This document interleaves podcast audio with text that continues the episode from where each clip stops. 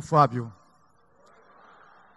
Estou muito feliz de poder compartilhar com vocês esta manhã as bênçãos de Deus em minha vida, a vida de Leonora, na família dos meus filhos. Deus, de fato, tem cumprido Sua palavra de paz e de bondade na nossa casa. Bendito seja o Senhor por isso. Percebi durante nossa liturgia que vocês já foram ministrados Deus já, desde as canções, trouxe para o seu coração esse momento, mas eu quero convidar você agora a focar sua meditação no Salmo 84. Quero que você abra a sua Bíblia e não a feche, fique com ela aberta, no Salmo 84. Vamos focar aí a nossa meditação desta manhã no Salmo 84. Eu vou usar a versão atualizada, mas eu sei que vocês têm a versão NVI, eu também uso a versão NVI, ela está aqui comigo. Mas eu quero que você foque agora a sua atenção, o seu coração neste salmo. Quão amáveis são os teus tabernáculos, Senhor dos exércitos. A minha alma suspira e desfalece pelos atos do Senhor. O meu coração e a minha carne exultam pelo Deus vivo. O pardal encontrou casa e a andorinha ninho para si, onde acolha os seus filhotes, eu, os teus altares, Senhor dos exércitos, Rei meu e Deus meu. Bem-aventurados os que habitam em tua casa, louvam-te perpetuamente. Bem-aventurado o homem cuja força está em ti, em cujo coração se encontram os caminhos aplanados, o qual passando pelo vale árido, faz dele um manancial de bênção, o, de bênçãos o cobre a primeira chuva. Vão indo de força em força. Cada um deles aparece diante de Deus em Sião. Senhor, Deus dos exércitos, escuta a minha oração. Presta ouvidos, ó Deus de Jacó. Olha, ó Deus, escudo nosso, e contempla o rosto do teu ungido pois um dia nos teus átrios vale mais que mil. Prefiro estar à porta da casa do meu Deus a permanecer nas tendas da perversidade. Porque o Senhor Deus é sol e escudo, o Senhor da graça e glória. Nenhum bem só nega aos que andam retamente. Ó Senhor dos exércitos, feliz o homem que em ti confia. É assim mesmo. Eu e Leonora aprendemos uma história muito interessante, uma história bem familiar. Uma criança ah, com medo de dormir numa noite chuvosa, uma noite de tempestades, vai ao quarto e chama o pai e diz para o pai que está com medo de dormir sozinha. O pai caminha com ela, vai na direção do quarto, ora com ela e diz: Deus te abençoe, filha. Deus vai cuidar de você, você vai ficar tranquila. Pode ficar tranquila que Ele está com você. O pai volta para o quarto, daí um pouquinho, ou bate de novo na porta, adivinha, né? É a filha de novo.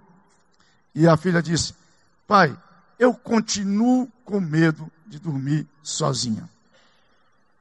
A tempestade estava muito forte, muito barulho. O pai disse: Filha, eu já orei com você e já lhe disse que Deus vai guardar você.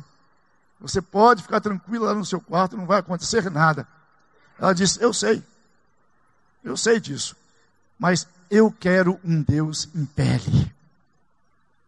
O que aquela criança estava dizendo? Que ela queria que o pai a abraçasse e ficasse com ela naquele tempo, para que através do abraço dele, do amor dele, ela sentisse a presença de Deus. Não é assim? Eu e Leonora também recebemos uma outra graça. De estar, estarmos trabalhando agora com missionários do Ministério Oasis. O Ministério Oasis é um ministério que cuida de cuidadores. Explico. Lá nós cuidamos de missionários, pastores e líderes que na caminhada, no trabalho, no ministério, ah, no exercício ah, ministerial do reino de Deus, se fere, se machuca, e não tem alguém para cuidar especificamente de sua ferida. Há poucos dias falando sobre isso, alguém disse: então é um pronto socorro dos missionários, dos pastores. Não, é um oásis. Não é um pronto socorro. É quando ele está é, vindo de uma vida longa ministerial. Nós recebemos lá missionários com 20 anos que está no campo, ou casal que que está no campo, e não recebe esse cuidado. Problemas com a instituição, problemas com a agência missionária, problemas com os filhos que crescem, cada um tem as suas dificuldades, e eles não recebem um cuidado específico e eles vão ah, machucados, deixando que essa ferida cresça e ela acaba tomando dimensões ah, inimagináveis na vida deles. Missionários, pastores e líderes. E às vezes é assim que nós nos sentimos. São 12 dias que eles ficam imersos lá conosco eles recebem aconselhamentos duas vezes por dia e eles têm cuidados físicos, uma ótima alimentação, eles têm uma suíte só para eles descansarem e o lugar, o ambiente é um ambiente bem seguro. Então, às vezes, ou quase sempre, é isso que nós nos sentimos. Deus impele para estas pessoas. Sabe por quê? A maioria deles ouve uma coisa de nós que há muito tempo eles não ouvem ou talvez nunca tenham ouvido que nós decidimos em nosso coração amá-los intencionalmente. E que isso não depende deles. Mesmo que eles não esperem, não tenham essa expectativa e não acreditem nisso, nós continuamos escolhendo amá-los intencionalmente. E alguns deles dizem: é muito ruim, é terrível a gente ouvir isso de vocês, que vocês vão nos amar, que vocês decidiram nos amar. Alguns deles chegam tão cansados, tão machucados, que eles se irritam com o cântico dos pássaros, que de manhã os acorda, com aquela orquestra, eles ficam irritados com isso. Tal é o estado, tal é o nível de esgotamento que eles trazem. Dentro da questão do burnout, as, muitos deles ultrapassa, vai para 35, 40, é um negócio imensurável. E o que, que nós fazemos lá? Nós procuramos nos tornar este Deus em pele, ouvindo-os intencionalmente. E lá eles podem falar, podem chorar, podem ter raiva, eles podem expressar aquilo que eles trazem na alma deles. É disso que o salmista está falando aqui. O salmista está falando da alma dele. Você viu essa expressão aqui, muito clara, dita por ele mesmo. A minha alma suspira. É os meus sentimentos que precisam ser ouvidos, os meus sentimentos que precisam ser considerados. A minha alma. E depois ele fala do coração. E o meu coração, às vezes ele quer. Mas coração é enganoso. Coração é corrupto. Então, o coração às vezes se contenta com muito pouca coisa. Não, a minha alma quer que o Senhor se torne visível para ela. Que não fique este Deus invisível. Que não fique esta ideia de Deus. E que não fique um Deus conceitual. Que não fique um Deus religioso. Você viu aí no Salmo que nós lemos? E aí na versão NVI, no versículo 5, 6 e 7, aliás, estes três versos é, são ou se tornam a mensagem central deste salmo. Verso 5, verso 6 e verso 7. Aqui, na versão NVI, o verso 6 diz que o salmista está passando ou está dando um testemunho daquilo que ele passou pelo vale de Baca. Vê se é isso que está escrito aí. A palavra Baca está escrito aí, está assim na NVI. Essa palavra Baca significa vale de lágrimas, vale de sofrimento, vale de dor. E ele usa essa palavra vale exatamente para trazer a ideia do que havia acontecido. É a metáfora que ele usa para dizer o que havia acontecido com ele. E ele então testemunha o que havia acontecido com ele e aponta o caminho e diz como foi que ele conseguiu lidar com isso e sair desta situação. E é isso que eu quero que você veja. Porque o salmista está dizendo que ele passou por um período de depressão profunda. Foi um vale de Baca. Foram muitas, muitas e muitas lágrimas. E quase sempre sem saber a razão, o porquê dessas lágrimas. É possível que isso aconteça com você? E é possível que isso aconteça com alguém na sua casa. Nós gostamos de trabalhar assim. É possível que isso aconteça com o chefe da casa, com o marido. Talvez porque o marido tenha perdido o emprego de tantos anos e agora, com a idade que está, não tem perspectiva de conseguir um novo emprego, um salário digno para sustentar a família. Talvez esteja acontecendo, eu vou considerar que esse aqui seja o vovô da família. Talvez esteja acontecendo com o vovô da família, que já está idoso e está enfrentando dificuldade na sua melhor idade ou na sua terceira idade e está deprimido. Ou talvez isso aconteça com a mulher que fica em casa cuidando dos filhos, cozinhando, né? E quando ela faz aniversário ou quando ela é, no dia das mães, o que ela ganha é um fogão, o que ela ganha é um aparelho doméstico, ela sempre lembrando dela na cozinha, ela está cansada, está precisando de cuidados também, talvez até cuidados físicos na saúde, talvez com um dos filhos. Eu me lembro que o nosso filho João teve muita dificuldade quando entrou na escola. Nós havíamos mudado de cidade e vimos para, uh, fomos para uma cidade maior e ele chegou lá e teve muita dificuldade na escola. Eu não sei com quem na sua família isso aconteceu, mas o que eu quero que você entenda é o seguinte: se for com o pai de família, qualquer coisa que acontecer com esse pai de família, preste atenção, ó, vai mexer com a família inteira. Se é com a esposa, vai mexer com a família inteira. Se é com o vovô, que talvez more na sua casa ou não, vai mexer com a família inteira. Não tem como um membro da família, é por isso que se chama membro da família, passar por um momento como esse e não mexer com toda a família. É possível que na sua família tenha alguém passando por depressão ou ainda está sofrendo e nem sabe do que é. Sabe? Depressão tem sido um tabu no meio cristão. Há muita gente aí vendendo um evangelho dizendo que crente não pode ficar deprimido porque senão ele está em pecado. Tem pecado escondido. Parecem os amigos de Jó. Parecem os amigos de Jó. Jó, confessa seu pecado e resolve esse problema.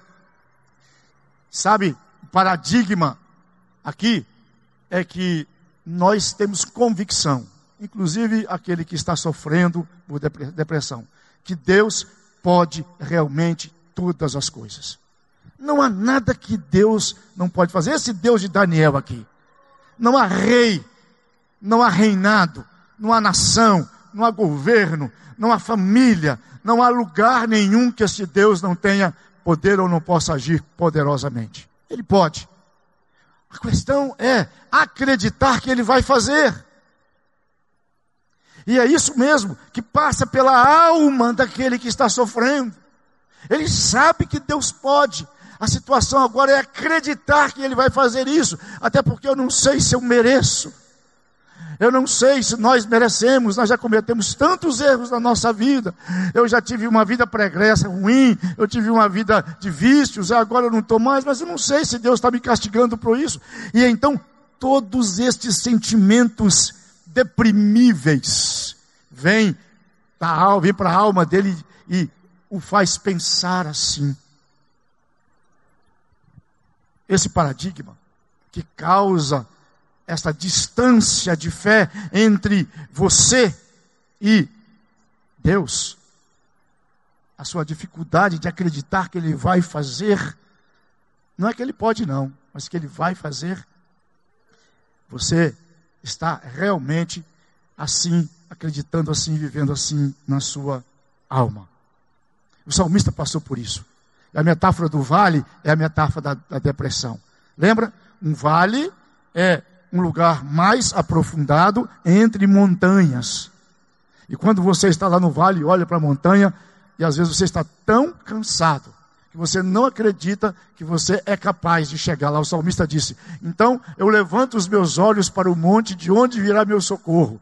É porque é muito complicado para alguém que está no vale, cansado, esgotado, mesmo crendo em Deus, não acreditando que Ele vai fazer, entender que ele precisa subir o monte para estar lá.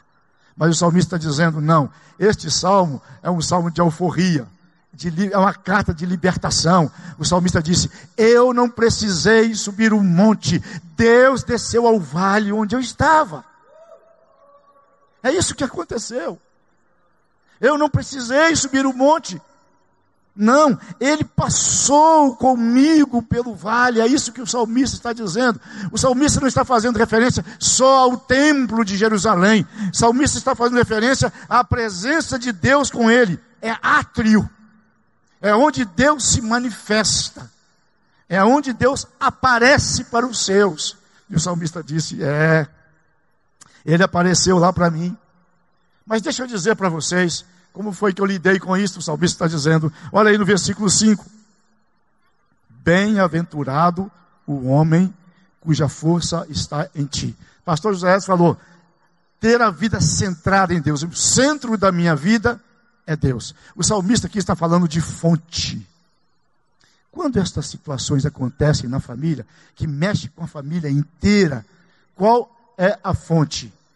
Onde é que vocês saciam a sede de vocês, seja de justiça, seja de provisão, onde é que vocês saciam a sede de vocês? Se você precisa de justiça, onde é que você busca justiça? Onde é que você se alimenta? Se você está com fome, onde é que você se alimenta? Qual é a sua fonte? Se você está com o coração amargurado, se você está com dificuldade de relacionamento matrimonial e não sabe como tratar disso, se você está com problemas em casa com o filho, você não sabe como tratar disso, se você está com problema no seu trabalho, se você está com problema financeiro, não sabe como lidar com isso, a pergunta do salmista é essa: qual é a sua fonte? Onde que você vai buscar força, encorajamento, energia espiritual? Onde é que você vai buscar? O salmista está dizendo: o homem que fizer de Deus a sua fonte, ele será sempre, não importa a circunstância, ainda que ele esteja num vale, ele será sempre um homem bem-aventurado. Sabe o que significa isso? Feliz.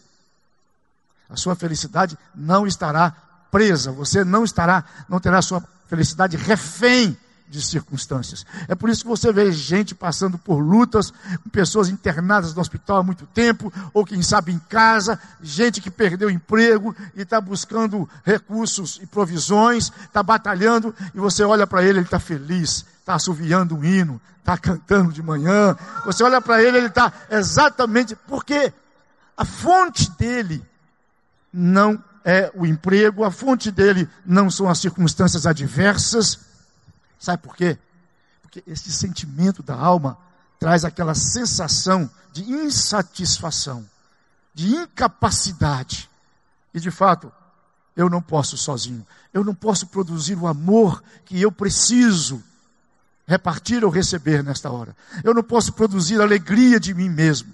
Eu não posso é, satisfazer-me a mim mesmo. Assim como não sou bom o suficiente para satisfazer o outro. Eu não sou capaz. Eu preciso buscar na fonte. Então, quando eu recebo o amor da fonte, a alegria da fonte, o perdão da fonte, a graça da fonte, a misericórdia da fonte, então eu celebro isso que recebo e em qualquer situação eu posso repartir isso com quem precisa. Qual que é a sua fonte?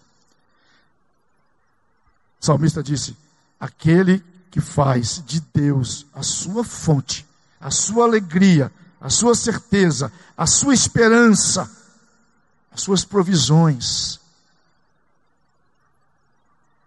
Nós estávamos, havíamos mudado aqui para São Paulo e estávamos procurando apartamento para os nossos filhos estudarem em São Paulo. Eles iam estudar no Mackenzie, queríamos um, um, uma, um apartamento ali simples para eles perto do Mackenzie, para não precisarem pegar condução e não se é, é, não, se, não ficarem refém daquela vida corrida de São Paulo, diminuir o máximo possível para eles. Procuramos, procuramos, procuramos quase todos os dias, principalmente às segundas-feiras, íamos para São Paulo e andamos aquela região ali uh, do Mackenzie todinha e não encontramos. Ah, encontramos um apartamento, assim, uh, usando uma expressão que bem nossa nordestina do Ceará, bem fuleiragem mesmo, mas é o único que a gente tinha encontrado. E a gente queria, então, dar um jeito de dar uma arrumadinha naquele apartamento. Estava dentro das nossas condições financeiras. Procuramos o dono do apartamento, era direto com ele. E começamos a correr atrás da documentação. Queridos, para encurtar a história, o homem pediu até a minha, filha, minha, minha ficha corrida criminal. Vocês puderem imaginar. Arranjei ah, um ótimo avalista para ele tudo, e ele foi colocando dificuldades, dificuldades, e eu não entendi aquilo. No último tempo eu consegui o resto dos documentos, liguei para ele e disse, escuta, é, eu consegui os documentos que você pediu os restantes, posso subir, e é isso, acabou, acabou, acabou. Eu estava tão tenso com essa situação, tão chateado, tão cansado, minha alma estava tão amargurada com isso, que eu subi é, da praia lá de Santos para São Paulo e cheguei sem os documentos na mão. Voltei, busquei o documento, pus na mão dele, aquele, aquela viagem difícil de fazer, sempre difícil, e ele começou a folhear o documento e colocar dificuldades.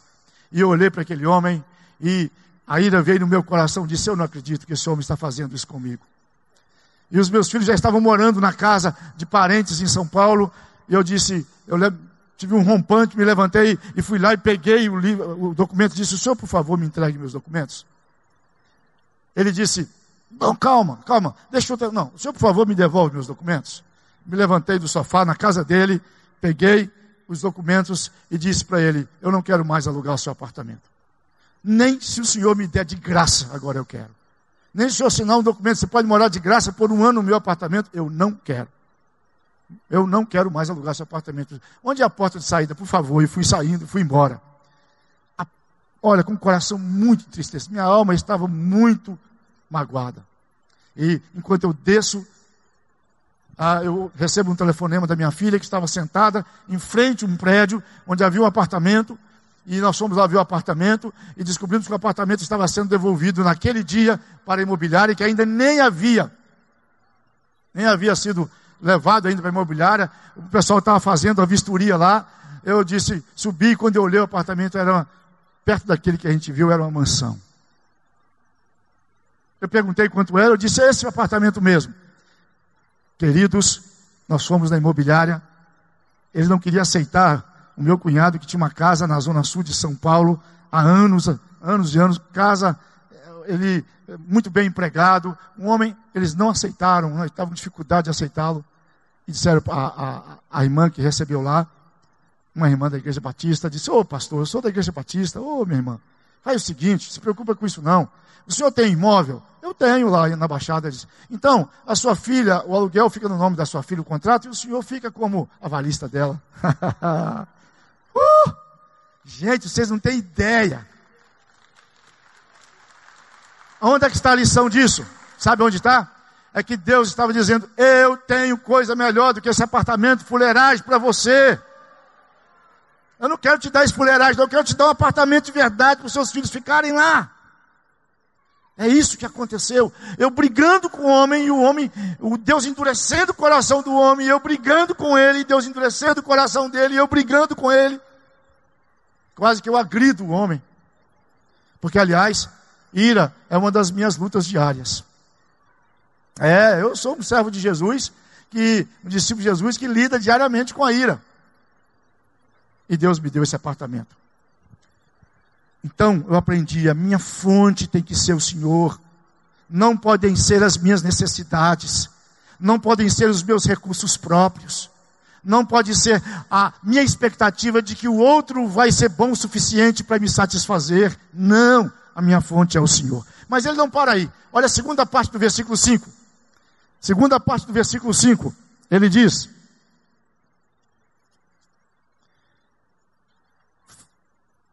Ah, Bem-aventurado o homem cuja força que está em ti, a primeira parte, segunda parte, em cujo coração se encontram caminhos aplanados. Caminhos aplanados no coração. Terra plana.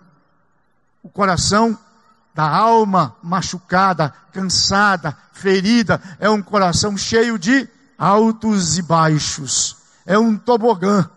é o tempo todo assim. E aí, algumas pessoas ah, dão um estigma, dão um, um rótulo para essa pessoa. Ele é bipolar mesmo. Ora ele está lá em cima, ora ele está lá embaixo. Não. Ele disse que quem faz de Deus a sua fonte tem um coração, ou encontra no seu coração caminhos aplanados. E para aplanar um coração assim, tem que passar o trator, tem que passar a máquina que corta, tem que passar a patrol. Não tem jeito. Você não tem como aplanar um terreno de altos e baixos sem cortar terra. É isso mesmo. Preste atenção numa coisa que eu vou lhe dizer. Nós estamos muito acostumados a ouvir o nosso coração. O desafio do salmista aqui é que você não somente ouça o seu coração, mas que você também fale ao seu coração. Diga para o seu coração quem é o Deus que você crê nele. Diga para o seu coração a fé que você tem neste Deus. Diga para o seu coração o que esse Deus faz por você diariamente. Diga para o seu coração o que esse Deus já fez por você na sua história. Diga para o seu coração que esse Deus veio e morreu por você. Diga para o seu coração que este Deus é o Deus da sua salvação. Em outras palavras, não deixe que a depressão, a enfermidade, as dificuldades da sua casa, não deixe que a perda do seu emprego, não deixe que seus problemas pessoais, não deixe que eles digam qual é o seu DNA. Mas também não deixe que o mundo diga. Paulo diz que a gente não pode permitir que o mundo diga qual é o nosso DNA, porque a partir do momento que Deus é a nossa fonte, então o nosso DNA é o DNA de Jesus. Sabe qual é o DNA que nós recebemos de Jesus? Você pode dizer para o seu coração, pode dizer para o mundo, para quem você quiser fazer, dizer, para você nivelar o seu coração no nível da graça, é que em Cristo você é filho, de Deus. Em Cristo, você foi crucificado com Ele, você foi reconciliado nele, você é ressurreto nele, você é livre de condenação nele, você é amado do Pai nele, você tem segurança nele, você é pleno da presença dele, você é perdoado por ele, você é salvo por ele, e você vai fazendo a sua lista, vai dizendo qual é o seu DNA. É assim que se nivela o coração ao nível da graça. É assim que ajuda o coração para ele não ficar cheio de altos e baixos. Ora eu estou crendo, ora não estou acreditando, ora a fonte, minha fonte é Deus, ora minha fonte é minha mulher, ora minha fonte é meu marido. Ora... Bom é só o Pai. Ele é a fonte da satisfação. Então, o que, que o salmista está dizendo aqui nessa segunda parte do verso 5? Que nivelar o seu coração é mudar a geografia do seu coração e que a geografia externa só muda quando a geografia interna já mudou. Que o problema é de dentro para fora. Que a, a, insatisfação está aqui, não está na Leonora, não está na Lia, nem no João Neto, não está na igreja, não está no ministério. A minha insatisfação está dentro de mim. E ela só pode ser resolvida, ela só pode ser tratada quando eu fizer de Deus a minha fonte. Então, bem-aventurado aquele que faz de Deus a sua fonte e aquele que nivela o seu coração, aplana o seu coração. Traz o seu coração no nível da graça, porque coração é enganoso, desesperadamente corrupto, chantagista, mimado. Coração gosta que a gente fique fazendo a vontade dele. Tem muita gente ouvindo o coração e se dando muito mal, muito mal, e vai se dar cada dia mais mal ainda, porque coração é enganoso. Não ouça só o seu coração. Fale, evangelize, pregue, testemunha o seu coração. É disso que ele precisa. Finalmente, o salmista fala de fazer da graça de Deus um estilo de vida. Em outras palavras, que a sua teologia seja teologia da graça. Sabe, teologia aqui é quando você consegue levar do seu relacionamento com Deus para o seu dia a dia. E quando você consegue trazer o seu dia a dia e coloca na presença de Deus. Então, quando o que acontece com você no dia a dia, você traz para a presença de Deus. E Deus vai e faz parte daquilo que acontece no dia a dia da sua vida. Isso é teologia. É por isso que a teologia é feita no contexto em que eu vivo, no momento em que eu vivo, nas circunstâncias em que estou inserido. Isso é teologia. Então, o salmista está convidando você para você fazer da graça um estilo de vida. É preciso viver essa teologia verdadeira, fazendo de Deus a sua fonte e aplanando o seu coração. Quem não já passou por um vale de lágrimas? Quem não já foi desafiado nessa teologia? Quantas vezes a gente chega chorando em casa, dizendo: Deus, minha teologia está muito fraca, eu estou muito longe da graça, eu estou muito legalista, eu estou com muita expectativa no outro. Graça é quando você percebe que Deus é bom com os outros igual é bom com você. Deus é misericordioso com o outro igual é com você. Então esse negócio, Deus, é, é, faça meu filho passar na frente do outro no concurso. Deus, dá aquela vaga para mim lá, segura aquela vaga, não deixa ninguém entrar, não. Aí vem um outro filho de Deus e entra na vaga. É, é, a situação. Eu fico pensando que Deus tem que ser bom só comigo. É só o negócio é comigo. A teologia da graça me permite que o outro também ganhe, que o outro também seja bem-aventurado, que o outro seja bem-sucedido que o outro também tenha conforto, que o outro também tenha todas as provisões. Porque às vezes o meu período agora é de vale. Então eu tenho que entender que eu estou no vale. Mas eu não preciso esperar sair do vale para viver a teologia da graça. Não. Deus desce até o vale e me abençoa para que lá eu consiga viver a teologia da graça. Eu não mude o meu estilo de vida. A gente ouve testemunho de pessoas dizendo: Ah, eu passei por muitas dificuldades e acabei me afastando de Deus. A maior parte das pessoas que estão afastadas de Deus dizem isso. Eu passei por tanta dificuldade, foi tão difícil, tão duro, que eu acabei me afastando de Deus. O salmista está dando testemunho dele. Ele disse: Eu não precisei me afastar de Deus, porque Deus não se afastou de mim. Ele estava lá comigo, lá onde eu estava. Queridos, isso significa que a graça de Deus ganha a anatomia da sua dor, da sua ferida, da sua doença, das suas fraquezas, ela ganha, ela ocupa todo o seu espaço, ela entra na sua corrente sanguínea, e aí então ela consegue atingir todos os níveis de DNA da sua vida, daquele que você recebe da sua família de origem, daquele que você recebeu da vida, e agora o DNA de Jesus vem e passa por isso, então ele ganha a anatomia do seu sofrimento e é capaz de assistir você lá exatamente no nível em que você está. Veja o salmista lá do vale de Baca. Ele começa o salmo dizendo: Senhor, mesmo aqui no vale de Baca, eu sei que o Senhor é amável comigo. A minha alma deseja, o Senhor é desejável pela minha alma. Eu estou aqui sofrendo, mas a alegria do Senhor eu não perdi. Senhor, eu me sinto protegido, guardado, como se eu estivesse debaixo da sua asa. O Senhor é um ninho para mim. Eu não preciso ir lá no templo, lá na tenda. Aqui onde estou, nós, a presença do Senhor me faz sentir que eu estou no átrio do Senhor. O salmista vai colocando todas estas situações. Faz diferença olhar para o salmo assim, não faz? Agora olha lá para o final do salmo, 84. Olha como o salmista disse. Porque o Senhor Deus, o Deus que é a minha fonte de satisfação, de vida, de alegria, de amor, de perdão, o Senhor dá graça. Ele faz essa redundância propositalmente. Dá já é um dom, e graça também é dom. Então você tem graça ao quadrado. Entendeu? Ele dá graça. Essa graça aqui é muito mais do que um favor imerecido, porque de fato a gente não merece nada. Nós só merecemos por causa da pessoa de Jesus. E ele diz: nenhum bem só nega. Este bem é o bem da alma. Este não é o bem da casa. Este não é o bem do carro. Este não é o bem do salário. Este não é o bem da harmonia familiar. Todos esses são bênçãos dele também. Mas este bem que ele está dizendo que ele não só nega é o bem da alma.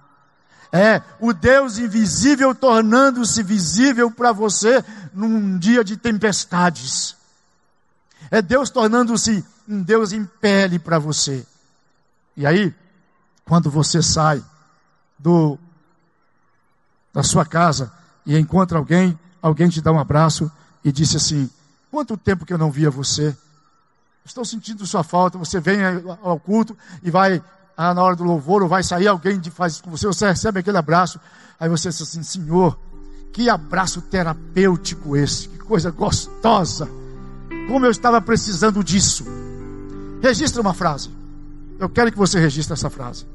Para você lembrar-se disso. Deus não exige nada de você que ele já não te tenha dado. Deus não exige, não espera, não tem expectativa nenhuma na sua vida, se ele já não deu aquilo que ele espera de você. Bendito seja o Senhor. Obrigado, salmista, por esta, por este testemunho, por esta carta de alforria para minha alma, para a sua alma. Deus te abençoe.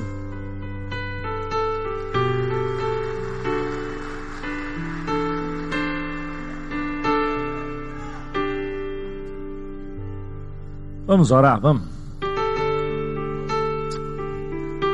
Oh Deus, verdadeiramente nenhum de nós estamos imunes a passarmos por esses vales de lágrimas, de dor, de sofrimento. Mas é bom saber que mesmo neles o Senhor nos concede graça, nos concede favor não recusa nenhum de nós, nos dá bem. Como nós somos felizes quando nós confiamos em Ti. E eu quero perguntar para você, meu irmão, minha irmã. Talvez hoje você está passando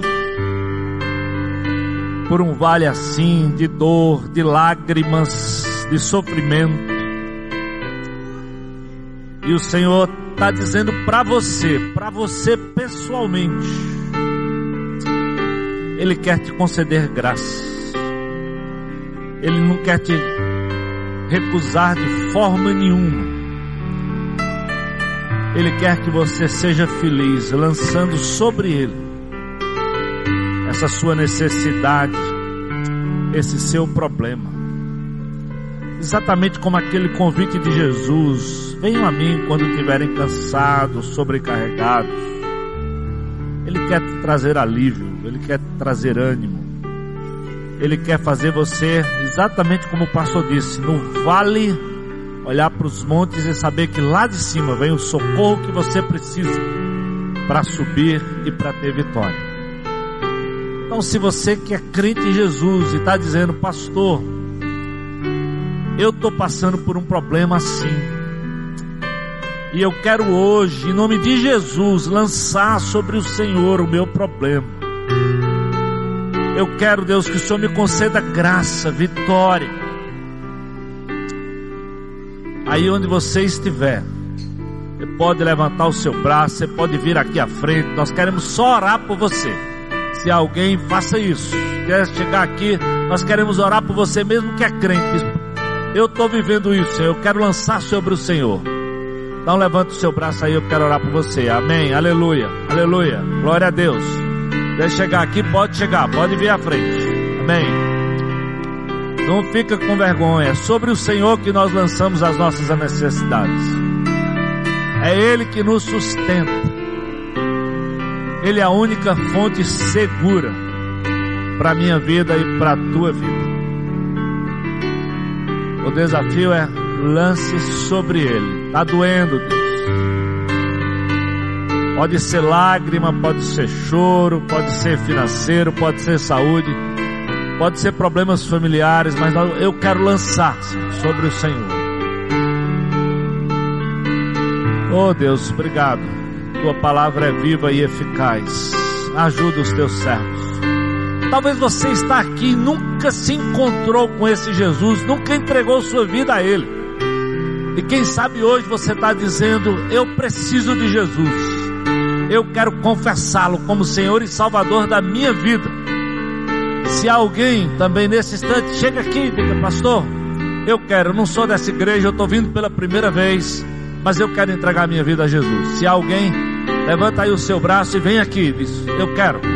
Se você estiver aí com ele, se ele quer fazer essa decisão com ela, vem aqui à frente, nós queremos orar por você. É sempre uma oportunidade que Deus lhe dá de confessá-lo como Senhor e Salvador, de lhe dar vida eterna. Se alguém chega aqui, também se junta a esse grupo e diga, pastor, eu quero entregar minha vida a Jesus. Deus, eu quero louvar o teu nome, porque o Senhor nos deixou a tua palavra, para que nós encontrássemos através dela a tua pessoa, a tua presença, para que ela fosse alvo da nossa leitura e do nosso encontro contigo. Obrigado pelo desafio, pela meditação do pastor Fábio nessa manhã. Obrigado pela vida dos meus irmãos e irmãs que talvez estão passando exatamente por vales assim, de lágrimas, de dor, de sofrimento. Que eles encontrem no Senhor a felicidade que eles precisam. Não na circunstância, não em pessoas, mas no Senhor. Oh Deus, traz esperança, traz consolo, traz conforto, traz aquele ânimo que só o Senhor pode nos trazer, mesmo quando nós estamos sentindo e doloridos. Abençoa, Senhor, teu povo, abençoa cada um deles aqui. É a minha oração, Deus, em nome de Jesus. Amém.